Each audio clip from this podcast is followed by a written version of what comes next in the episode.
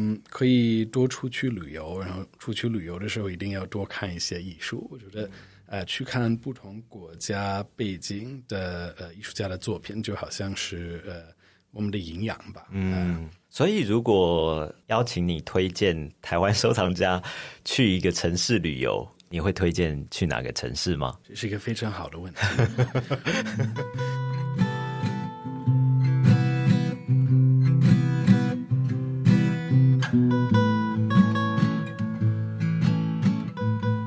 生活是什么样貌呢？欢迎和我们一起从不同面向发现生活的美好。欢迎收听《美好生活提案所》Plus。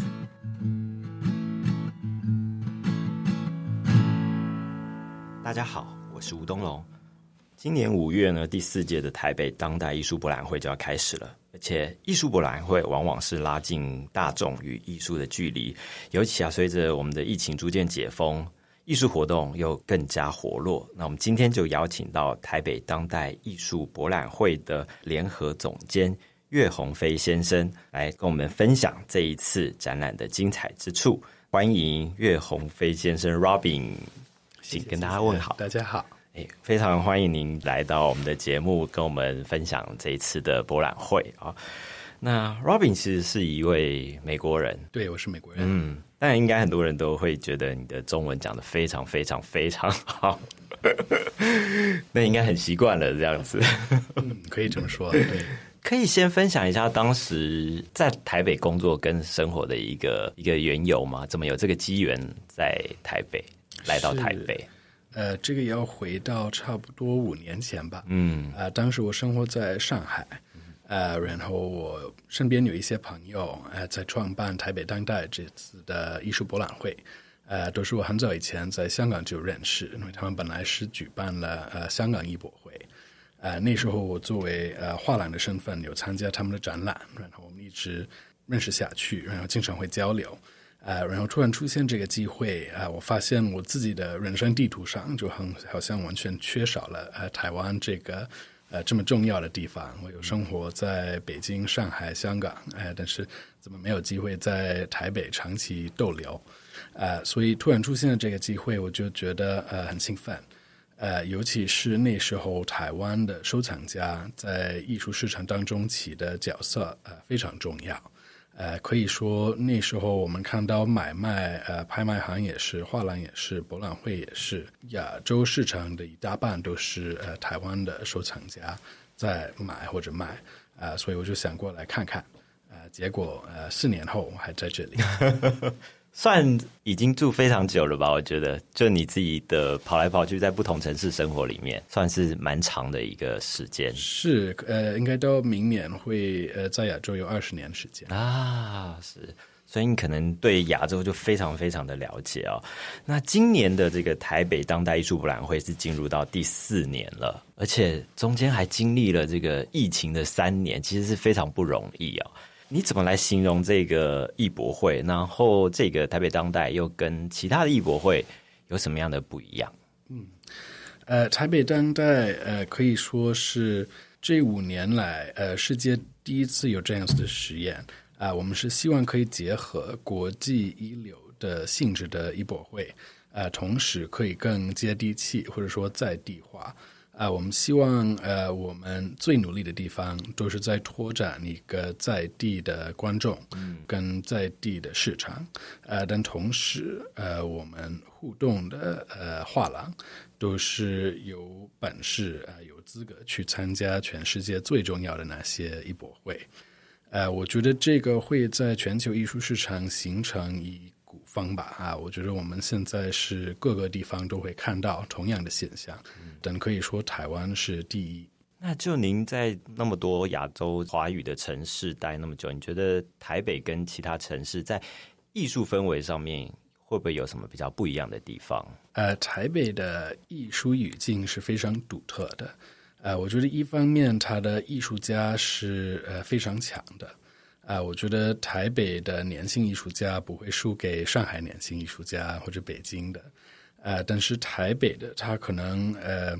更有一种多元文化的呃背景吧，啊，他非常愿意出国留学，然后回来建立他的工作室，啊，然后他也更愿意跨界，啊，他可能会接触到设计或者是音乐，呃，或者是舞台剧，嗯，呃，另一方面，我觉得是呃台北的一些呃文化机构啊非常不一样，呃，台湾的政府算是非常支持呃这些年轻艺术家的成长。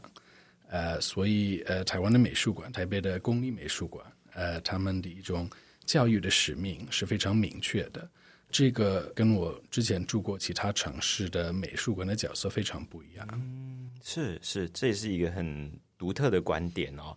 那而且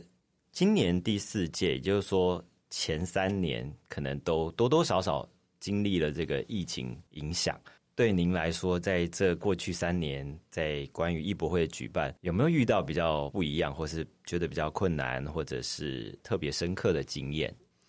呃，其实二零二零年，呃，我们博览会是办在一月份，所以我们非常幸运。呃，那时候世界还算是正常的运转，那时候好像已经有取消来自武汉的航班，但是来自上海或者北京的还没有。啊，所以可以算是呃自由举办的一届呃台北当代，呃到后来二零二一年呃我们是先做了一个线上的博览会，这样子我觉得有贡献去协助台湾的收藏家学会怎么样在网上成交，啊这个可能是全世界年轻一代的收藏家已经习惯的一个渠道，啊但是台湾可能是慢了一步啊。真的是要有疫情的这个压力啊，他才愿意去学习。呃，然后到去年二零二二年，呃，我们决定不能再等啊，我们必须要为台北举办一次实体的博览会。呃，那时候呃还是有隔离的政策啊，所以我们国际的画廊如果要进来的话，他们需要花。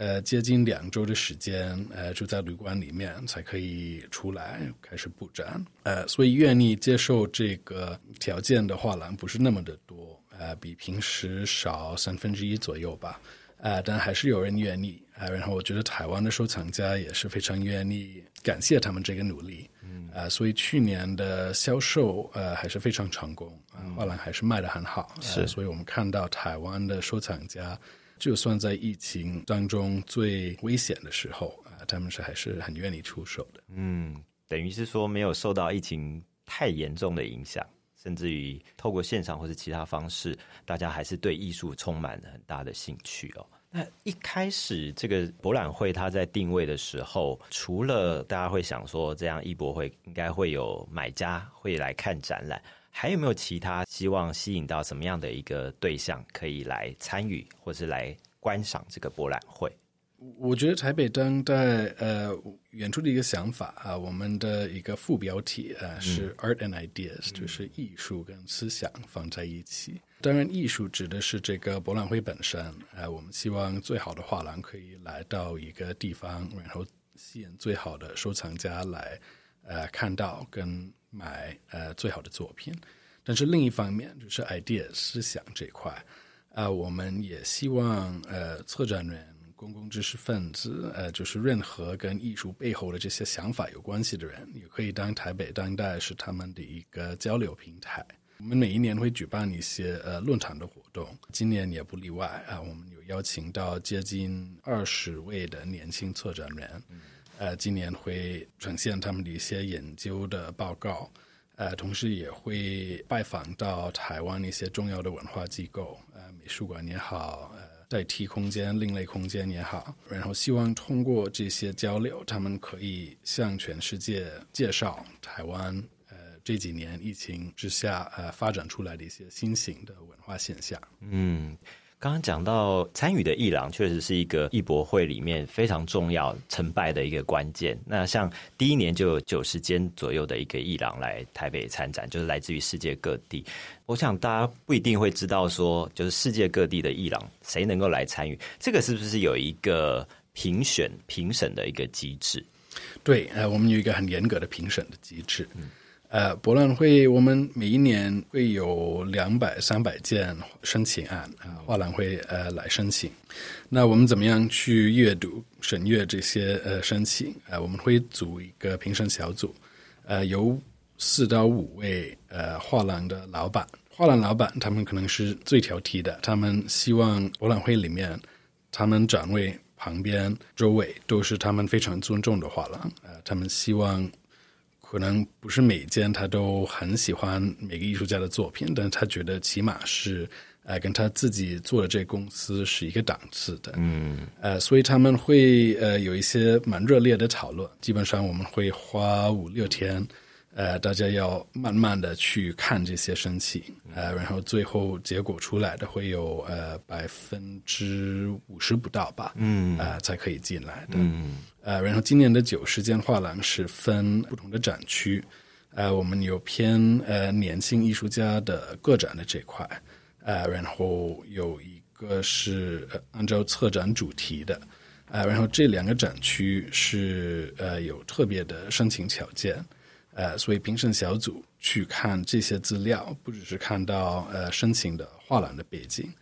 而是呃，看到这些艺术家本身啊，他们的作品图够不够强，有没有资格进来？嗯，呃，所以这个是呃，我觉得是博览会呃最有趣的一个点啊，就是进去呃，我们会觉得所有看到的作品。呃，都是这些专业人士可以尊重的，会愿意分享给世界看的一些呃艺术家的作品。是因为我在参展的画廊名单里面有看到来自于全球各地不同的画廊，然后还有他们会带着他们的艺术家的作品一起来参展，等于是说每个艺廊都。就是选了一个他们觉得最有代表性的，然后一起到台北当代来共享盛举哦。所以刚刚有稍微提到一个，今年有三个不同的展区，可不可以再跟我们进一步去介绍一下这三个展区个别区域的一些特色，或者是每个展区所代表的一个想法是什么？好啊，呃，我们从这个主要的展区开始啊，就是当代网域。Galleries，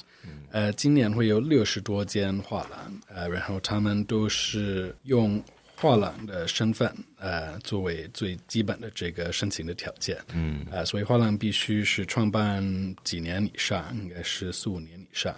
呃，然后他必须每一年定期的举办展览，呃，所以不可能只是做买卖的这些呃画商啊，他必须是认真做展览的画廊机构。其他没有呃主题的限制或者年龄的限制，所以我们看到的是全世界各个年代的不同艺术家的作品。呃，今年我我个人比较期待的是，呃，我们有好几间画廊是要带一些。所谓的呃美术史上的呃重新发现的艺术家啊啊，比如说六零七零年代在创作，但是没有被足够的看上或者尊重，经过画廊的工作啊，他们可以找出一些当年的作品啊，然后让市场让美术馆呃看到这些艺术家当年的贡献。呃，今年就有好几家这样，是其中一个是 Eric Firestone 啊，他要专门展一些。呃，美国纽约六零七零年代的女性画家的作品啊，那时候大家都是呃比较积极的在看男性画家的那些很有名的呃抽象表现主义的绘画，嗯，啊，但是其实女性的贡献是呃一样多，甚至是更多的，嗯，呃，另外呃有一间是伦敦的画廊 Richard Saltoun，啊，他要展的是李远家。呃，就是一个非常重要的呃台湾艺术家，呃，后来也生活在意大利，在英国啊，所以有一些很棒的作品是落到呃英国的一些私人收藏家手上，啊，所以我们要靠这些英国的画廊把好作品带回台湾啊，让台湾的收藏家有机会去欣赏这些。所以刚刚讲到，像有些在举办展览的画廊，那带来的作品，这些作品全部都是。可以贩售的吗？还是有一些不一定？就是它可能让这个展览的完整度或者是主题性更强的。呃，这个也会有的，应该算是少数。基本上艺术博览会的目标就是在卖作品，是啊，所以所有的画廊，呃，它可能呃最重要就是要找到它的观众。呃，有一些画廊会非常注重收藏家，所以他要带一些好卖的作品。是。呃，有一些他可能是要讨好一些美术馆的呃收藏策略，所以他要带一些更认真的呃作品，然后他呃说不定有一些可以卖的，然后有一些可能就是在让他目标客户群体啊，看到他是有这个作品在手上啊，但不一定可以卖掉。是，所以除了刚刚讲到的这个当代网域之外，还有一个是艺术宅点。艺术载点呃，是我之前介绍的一个主题为主的呃展区。呃，这块呃画廊是要呃为我们写一篇文章，呃介绍为什么这几个艺术家要放在一起，啊，然后这个展览的主题是为什么要呃可以成立的，呃，所以今年有一些呃很有趣的，啊，他们基本上都会跨时代，啊，有一些跨得很远，啊，像香港的画廊 Rusty and Rusty，呃，他要带一些古代的西藏跟呃喜马拉雅地区的呃古董。呃，同时也有一些来自尼泊尔的呃当代艺术家的作品，啊，所以我们看到一个很完整的，可能是跨两千年左右的一个文化对比。呃，另外有一些是会跨区域的啊，就是文化区域。嗯，呃，比如说有一个马德里呃西班牙的画廊 Vita，呃，它的概念是要介绍拉丁文化在三个不同的国家。呃，所以他有一个年轻的呃西班牙艺术家 Christina Lama，然后有一个呃非常重要的菲律宾的艺术家 Manuel Campo，呃，然后还有一个生活在墨西哥的艺术家是 Eduardo Sarabia，啊，那这三个放在一起啊，我们可能都会看到一个西班牙所殖民过的地区的一个对比，呃，同时就看到一个呃可能是偏离。西方中心主义的一个全球艺术的呈现，嗯，等于是说，在这一区里面，你可以看到一些透过策展，然后甚至于有一些是双个展，然后透过展品的一些对话或者是一些对比，然后可以带给大家看了之后，可能会有一些不同的感受或者是不同的想法在里面哦。对，嗯，所以。这个展区其实也是很有趣的，就是大家在看这些展区的时候，每个展区它不同的命题，然后你去观察，从这个角度去看的话，也许会看到不一样的新的视野哦。那像是像新生维度这个部分，它又是另外一个展区。对，呃，新生维度是我们第三个展区，呃，这边指的是年轻艺术家的个展，呃，所以一个展位呃会偏小一点，可能就三十到四十平米。啊，然后只能展一位艺术家的作品。哦，呃，最有趣的是，呃，我们会看到一个呃比较有深度的展览。呃，艺术家如果不只是一件的话，而是五六件作品或者一个沉浸式的装置的话，啊，我们作为观众会更清楚这位艺术家在做什么，他想表达什么样的呃内容的方向。呃，但另外，呃，如果加起来，呃，这个展区会有二十间画廊，所以是二十位年轻艺术家。啊，透过这个展区，我们就会了解到全球的年轻艺术家都在做什么。呃，所以可以马上把握到台湾、美国、欧洲，甚至是非洲之间会有什么样的呃文化差异。嗯，所以在这个展区，不只是用一件作品让大家认识。可能是一个相对展览里面比较大的空间，或者比较多的作品，让大家去更了解一个创作者。那在这一区里面，您自己有没有特别推荐，或者是说特别想要跟大家分享的艺术家或者是作品？嗯，呃，我自己比较期待的可能是呃，有一位年轻的台湾艺术家，呃，叫潘木文，呃，我。跟他不认识，作品也没有亲眼见过，因为他的画廊是在纽约，呃，所以这次应该算是他呃几年以来第一次在台湾办展览，呃，这种现象我总觉得很有意思，啊，就可以透过这样是一个国际型的博览会吸引到呃西方的画廊，但是他们合作的可能都是呃台湾的艺术家。呃，但如果没有这些呃外国画廊的参与，那这个本地的艺术家也没有机会做这次的展览。啊，其实每一年会有这样子的现象去去出现。是是，等于是透过台北当代这样的一个平台，然后让在台湾也可以看到台湾的艺术家。等于是在用国际的舞台上面可以看到他的作品。那刚才讲到，我觉得对于年轻艺术家这一块，我确实还蛮有兴趣的。所以如果大家看到这二十位的世界各地的艺术家，可能会有一个什么样的想法，或者看到一些什么样的可能性吗？这个不好说，就是艺术总是在呃每位观众的大脑里面吧。是，呃，其实我很期待听到呃今年台北的观众对这些呃年轻艺术家的一个反馈。是，真的可能也是要到现场去感受最后展出来的一个感觉嘛。记得好像去年还有 NFT 这一块，对不对？对，呃，去年我们是呃办了一个 NFT 的专区。是是。呃，今年呃，专区已经是打散了啊。它现在是呃，每个画廊的展位啊，都有权利去呈现他们自己的一些 NFT 的计划。是，我觉得市场的这块就发展的非常快。嗯啊，所以已经没有办法用呃，像去年那样是一个比较呃硬性的展区的限制来呈现。是啊，必须要呃灵活的接受，可能是。每几周、每个月，呃，出现的这种新的演变，对，尤其是这一块，真的隔一年，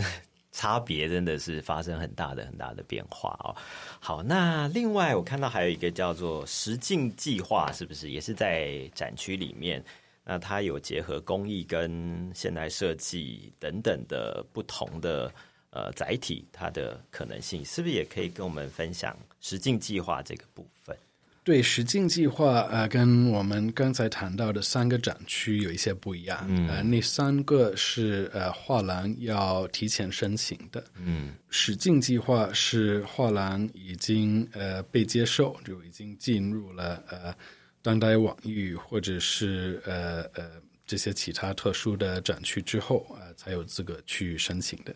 那实境计划啊，它是以超大规模或者是复复杂的呃沉浸式的装置为主，呃，所以今年会有四件这种大型的作品。因为我们作为博览会，呃，某程度上是一个中立的平台，画廊要带什么样的作品，我们基本上都会鼓励他们呃用自己的策略带呃自己想展的作品。呃，但是我们可以去做选择的地方，呃，我们非常喜欢鼓励台湾的艺术家，尤其是比较年轻的，或者是比较少在国际上被看见的艺术家。嗯，呃，所以今年的实境计划，呃，四件作品当中，三个都是台湾的，啊，但来自三个非常不一样的领域。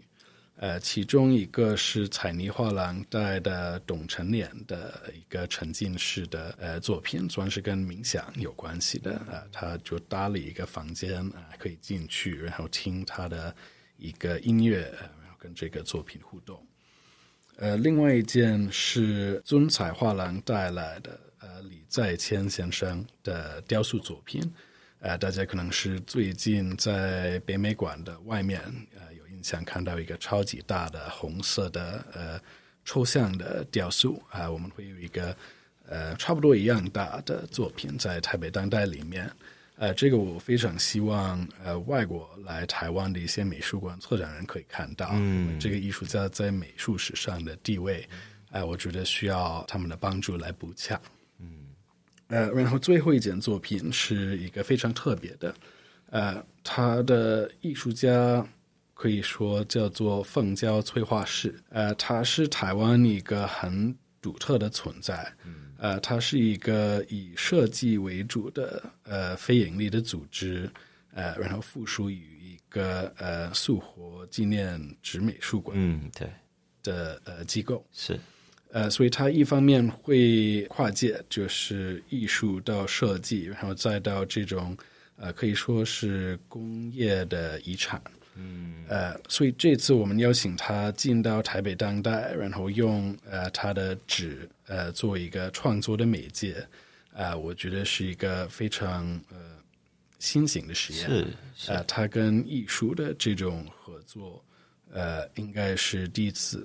然后今年我们也会邀请到一些呃知名的呃舞蹈的群体啊来跟这个作品互动，啊，这个应该都会呃。发生在博览会开幕的那天晚上，呃，所以我希望就是通过这种呃艺术设计，然后表演艺术的呃跨界的合作，我们会出现一些呃非常不一样的感受。嗯，是，就是说不只是静态的展示而已，可能在活动期间，就是展览期间，可能会有一些动态的，或者是不同形式的。那其实也是会让人家觉得说，对这个台北当代有更多的期待，跟更多可能性，可能会在这个艺博会里面发生哦。这可能是在其他的艺博会里面比较少见的。那另外，我看到一个，我也觉得蛮有趣，是关于刚刚也稍微提过一下，就是像是有一些论坛的部分。那论坛部分其实也邀请了很多美术馆的年轻这些策展人一起来参与，是吗？对，呃，我们这个论坛，呃，思想串流论坛，呃，每一年的主题都不一样。呃，今年的主题是在域外，呃，在域外指的是。可能是超越了我们以往习惯的一些对国家主权呃或者是法律的生效的一些呃理论上的问题，呃，所以我们是邀请了来自呃日本、韩国、香港、新加坡、泰国、印尼的一些年轻的策展人，呃，还有一些美术馆馆长。呃，然后每一位都是他研究方向都不只是他身边的一些文化背景，呃，所以在域外的这个主题，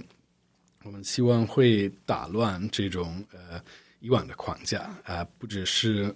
每一位来自新加坡的策展人都要呈现新加坡的艺术家的作品，啊，他可能会来到台湾，然后希望探讨一些呃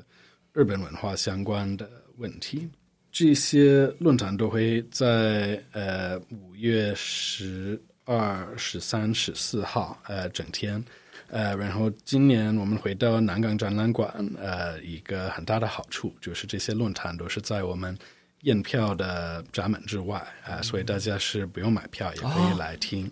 哇，这很棒哎，就是大家可以在现场就可以听到，而且。呃，你可以买票，把时间留在 这个看里面的这些作品，然后在外面可以收听。没错，说不定是周五就买票逛展览，然后周六周日还是可以回来继续。是是是，所以说可以把这个看展览的时间拉长。从可能从一天拉长到三天，那你可能为了论坛，你又可以多去几天。那刚才讲到的这些，包括像大家比较熟悉的森美术馆，或者是香港的大馆、当代美术馆，还有纽约现代艺术博物馆、上海外滩美术馆这些，其实大家都非常熟悉的，所以。在展览里面听论坛哦，它其实是可以带给我们更多，就是在视觉之外的对于这个艺术或者是文化的一些想法。我觉得可以构筑出一些对于这些当代的一些观点跟这些作品的一个了解，甚至于过去三年确实比较少的，就是来自于国外的这些新的观点，等于是大家又有更多的参与的形式跟机会了。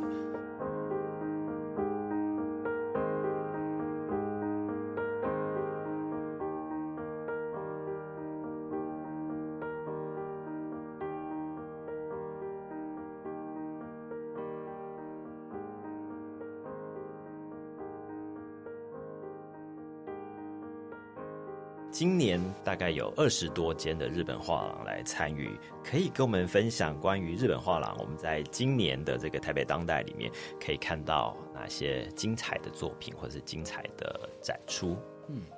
今年我觉得台湾跟日本之间的一个艺术的交流，呃，算是很重要的一个年份。呃，因为我们台北当代背后的集团 The Art Assembly 也是要推出一个东京的博览会，呃，会在七月份在横滨开东京现代，呃，所以今年我们看到的呃台北跟东京的一个双向的交流是有在加强。啊，我们过去可能是二十间日本画廊左右啊，今年很快就回到二十家以上了，呃，所以呃，我觉得我们。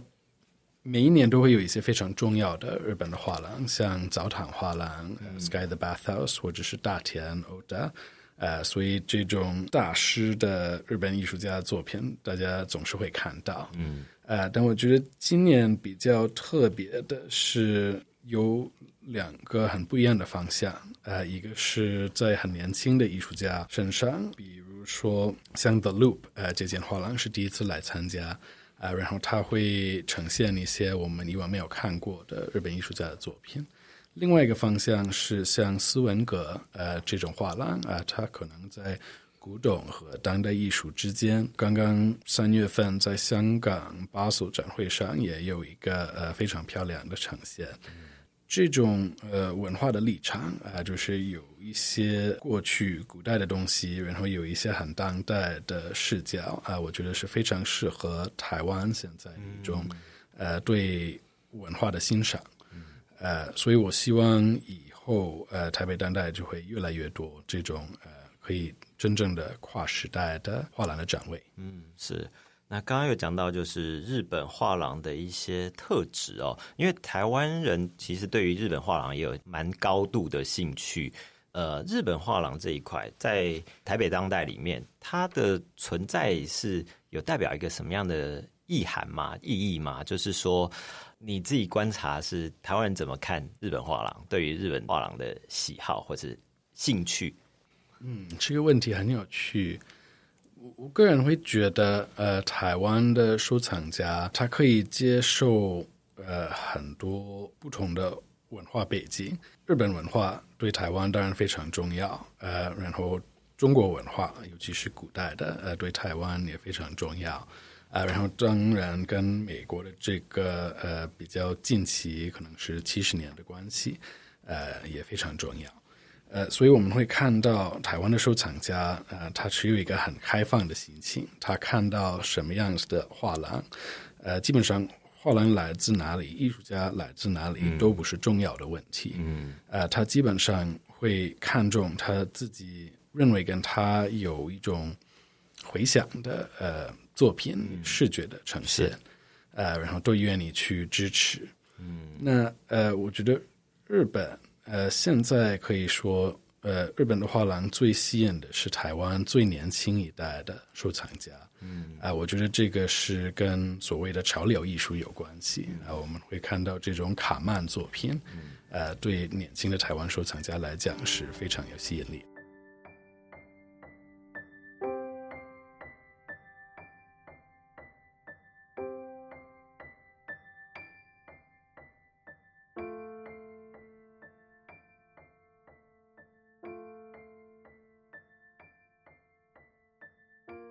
这一次也有聚焦像拉丁美洲或者是非洲主题，或者是中东，这可能是全世界现在都还蛮热门的一个话题，也包括很多美术馆他们都会收藏这些作品，所以这一次也把它让大家台湾的这些民众也可以看到这些作品，可以也跟我们介绍一下这一块。对，我觉得我们这几届台北当代，呃，每一届我们都是重新吃惊，哎，就是台湾的收藏家可以接受的范围有这么的宽，是。呃，去年二零二二年，呃，我们有一间画廊是第一次来参加，呃，他是来自伦敦的 Jack Bell Gallery，呃，然后 Jack Bell 是专门代理呃非洲的艺术家，嗯，呃，当时跟他讨论的时候，我们也不是很有信心，呃，他能不能找到这些买家在台湾？是，呃，因为像我刚才说的，呃，台湾的收藏家都可以接受日本的、中国的、美国的、欧洲的。但是非洲对我来讲，呃，还是有一点边缘化，不确定它行不行。但他在开幕的当天下午，可能是两个小时以内吧，就把所有作品都卖光了。呃，所以我们我们那时候就看到，哎，原来台湾还是呃，一是能够赶得上全世界的潮流，无论是在哪里，他都可以呃找到他的方式来欣赏。嗯，二是。其实，台湾的收藏家关注的这个范围比我们想象的更宽。嗯，呃，所以今年我们看到的，呃，有像我刚才提到的 Vita，呃，他是专门做这个拉丁美洲再加上菲律宾的艺术家这个群展，啊，我觉得非常有意思的。呃，然后另外一个呃线上，我们比如说看呃香港的季芳轩，呃，他算是一个比较老派的画廊，他专门做。呃，赵无极啊，呃，李华义啊，这种跟中国传统比较有直接关系的艺术家，啊，但他今年也有展一些中东艺术家的作品，嗯，可以说是现代主义的画家。这个我觉得也是另外一个切入点啊，他只是很年轻、很潮流的那种呃非洲的艺术家啊。这里我们也看到他对台湾的收藏家的一种一种信心啊，就是连这种跟我们没有直接的地理文化的关联的呃地方的作品，呃，也可以因为它审美的性质，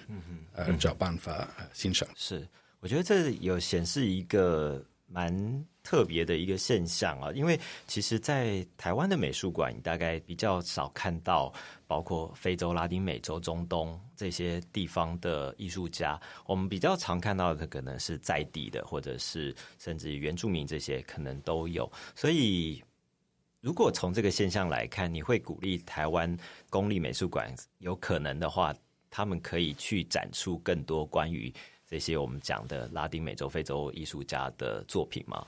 我觉得这个问题上可以说，呃，像我们这样子的民间的公司，呃，跟公立美术馆，呃，应该是一种互补的关系啊。呃，因为公立美术馆有它的使命，呃，就它必须要呃，首先用台湾美术史的这个基础，呃，来传达台湾的一个当代文化的立场。呃，然后希望年轻人可以先从他们作为台湾人的这个身份开始了解呃艺术的这个世界。那呃，像台北当代，我们可以比较中立的介绍世界各个地方的呃艺术家，也希望年轻的台湾艺术家会看到这种呃外面世界的一些可能性，是。然后鼓励他们呃可能通过不同的渠道到外国工作，介绍他们的作品。或者是吸引一些呃国际的艺术家来到台湾，呃，比如说这次我们就有五六位非常重要的呃国际艺术家要在这边做演讲，呃，一个是德国艺术家 Olaf Nicolai 啊，他会做一个算是高科技的沉浸式的装置，啊，也介绍他的作品，是呃，另外一个呃是我之前有提到的尼泊尔的当代艺术家呃 s a r a n Sherpa。呃，然后还有一个美国的女性艺术家是非常重要的，Peta Coin。嗯，呃，他们的作品，呃，再加上他们人又来到台湾，我觉得是呃，帮公立美术馆省一点事情吧。他们可以就好好去做他们需要做的、认真的梳理美术史的那种学术的工作。了解，因为我们做的工作是并不学术的。啊，我们希望让。呃，观众呃亲近艺术，就觉得呃，在台北当代艺术可以生活化，然后他们的生活也可以艺术化。是，但是我们没有想的呃那么多，就要怎么样去。教育大家，但对于年轻的参观者来讲，我觉得打开他们的视野确实非常重要。台北当代像一年大概就这么一次，然后就三天的时间，那大家就是只能把握这个期间来去看这些来自于全世界各地的展览。像我自己在呃国外看展的经验，就会觉得，哎，好像我们可以看到更多不同的可能性，可能不同的艺术的呈现的方式。那就您自己的观察哦，像。在韩国、新加坡或者东京，也都会有这种艺术博览会的兴起。那你觉得不同地区的这些市场的发展，呃，台北它是处于一个什么样的一个存在？嗯，呃，以前我们看亚洲的博览会的一个市场生态，大概只有香港可以说是占了最重要的位置。是。呃，那过去四五年，呃，香港因为不同理由，疫情、政治，呃，就失去了它这个绝对的位置。呃，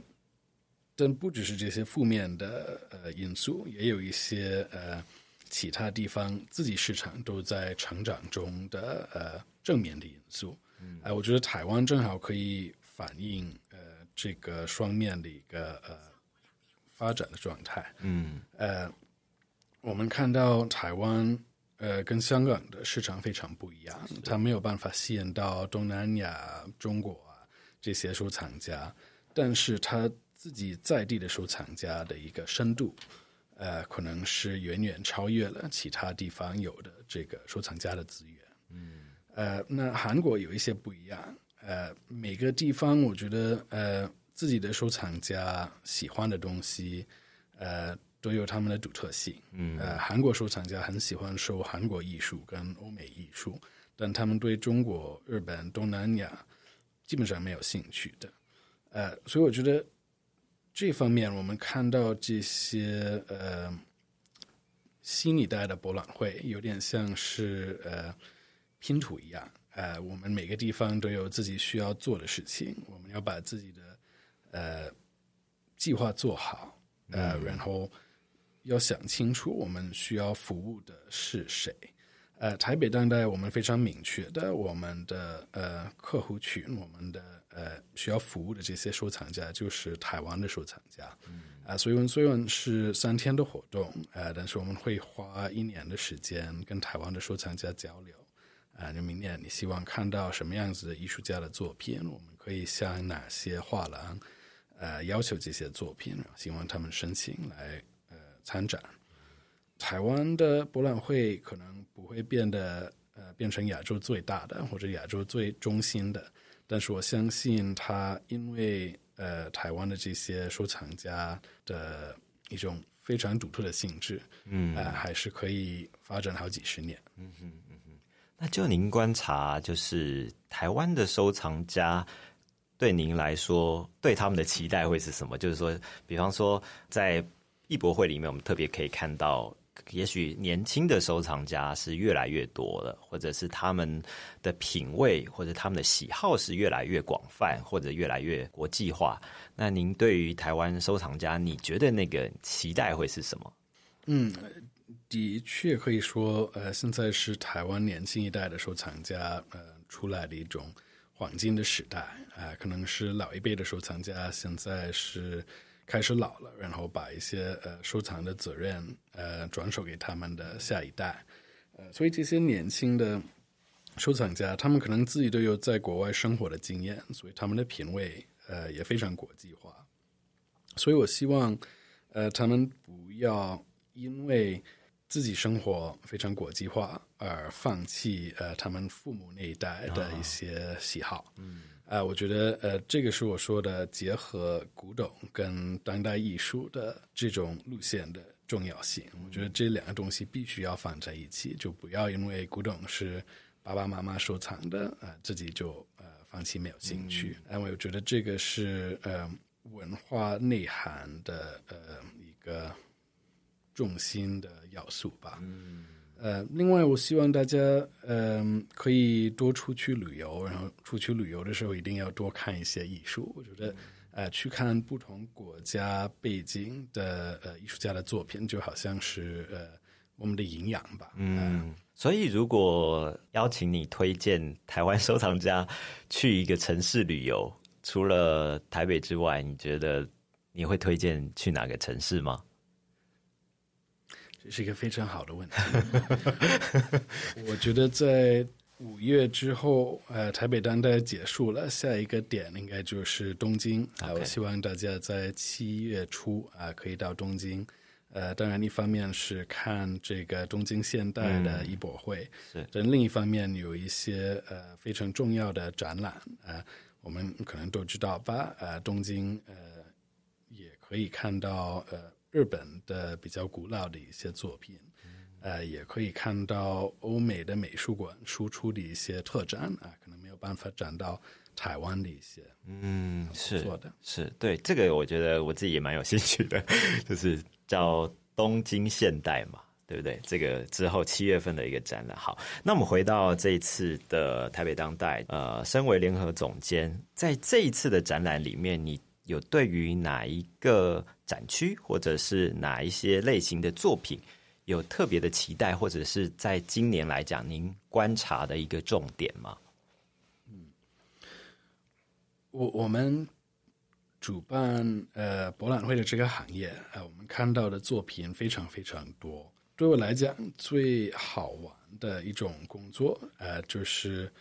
梳理一。场博览会的上千件当代艺术作品，然后找出它的故事性。因为我自己背景是策展人，呃，写文章，然后跟艺术家呃讨论他的作品应该怎么样去展出来。当然博览会不一样，呃，它是比较中立的，呃，基本上每个展位都是画廊自己去规划，嗯，呃，所以我们找出这些故事，呃，要比较被动，呃，我们可能是看到他展的这个作品名单。呃，然后我们再想想，如果介绍给朋友或者是年轻人来逛这个展览，这个故事到底可以怎么讲？嗯，呃，其实今年呃，我们呃有一些导览员呃是来自一些呃很不一样的机构，嗯，呃，比如说人权人权艺术节是，呃，还有彭丁这个很特别的书店，嗯，呃，所以我很期待他们。可以给我们什么样的故事性？他们可以给我们什么样什么样的小线索？是啊，怎么样去逛这个博？嗯，这个可能真的是要实际上在看这个展场的时候，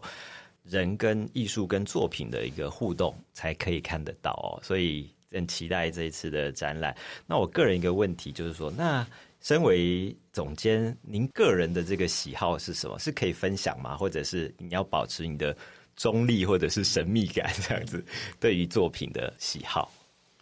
我自己对作品的喜好，嗯，呃，我喜欢的东西非常非常多，嗯，这个很难 呃选择其中一个，嗯，但是如果要强迫的话，我觉得可以说是年轻艺术家用一些非常古老的创作的方式是。呃，比如说，呃，台湾比较年轻的艺术家曾建营，呃，他会，呃，他画的是胶彩画，呃，然后他有学习日本的传统，呃，敦煌的传统，呃，然后他自己画的是跟这些传统的题材完全没有关系，他是一个很生活化的，然后年轻人怎么看他，呃，身边的一些什么地下文化的语句，是是，呃，这种。呃，创作对我来讲是呃非常有意思。嗯，是，也谢谢总监的分享哦。那这一次今年第四届的台北当代艺术博览会就会在五月十二号到五月十四号是在台北南港展览馆展出。欢迎大家在把握这短短的三天的时间，但是确实筹备了一年。今天就非常谢谢我们的台北当代联合总监呃 Robin 来跟我们分享这么精彩的内容，谢谢，谢谢，希望五月见，谢谢，五月见，拜拜。